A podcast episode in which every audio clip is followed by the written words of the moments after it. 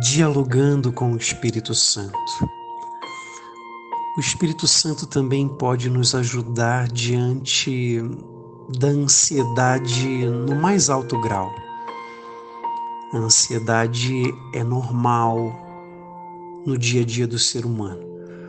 Ela só não pode tornar-se um distúrbio, um transtorno, nos atrapalhando Algumas pessoas já chegaram a dizer que a ansiedade é o mal do século, como preocupação excessiva, excesso de futuro. O que o Espírito Santo nos ajuda diante dessa realidade? Confiar. Confiança de filho, confiança de filha. Sabe quando a gente confia quando pequeno nos nossos pais?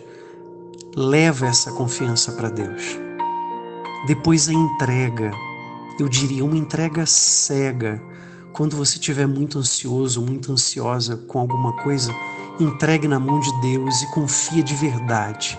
Junta a confiança com a entrega. É um combo excelente. Outra coisa, viver o momento presente. Peça essa graça ao Espírito Santo de colher e acolher o kairós desse dia. E assim você não vai sofrer tanto com ansiedade. Depois você pode respirar. Esse é um exercício que os terapeutas passam. Mas a gente pode também respirar o nome do Espírito Santo em hebraico. Ru-ah. Ru-ah. Ru-ah. Inspirar e respirar. O Espírito Santo é o fôlego de Deus. Respire, pense, reflita. Guarde no teu coração somente aquilo que te traz a paz. Como Maria conservava todas as coisas no seu coração. Muito obrigado, Espírito de Deus. Fica conosco e apazigua nosso coração e a nossa mente.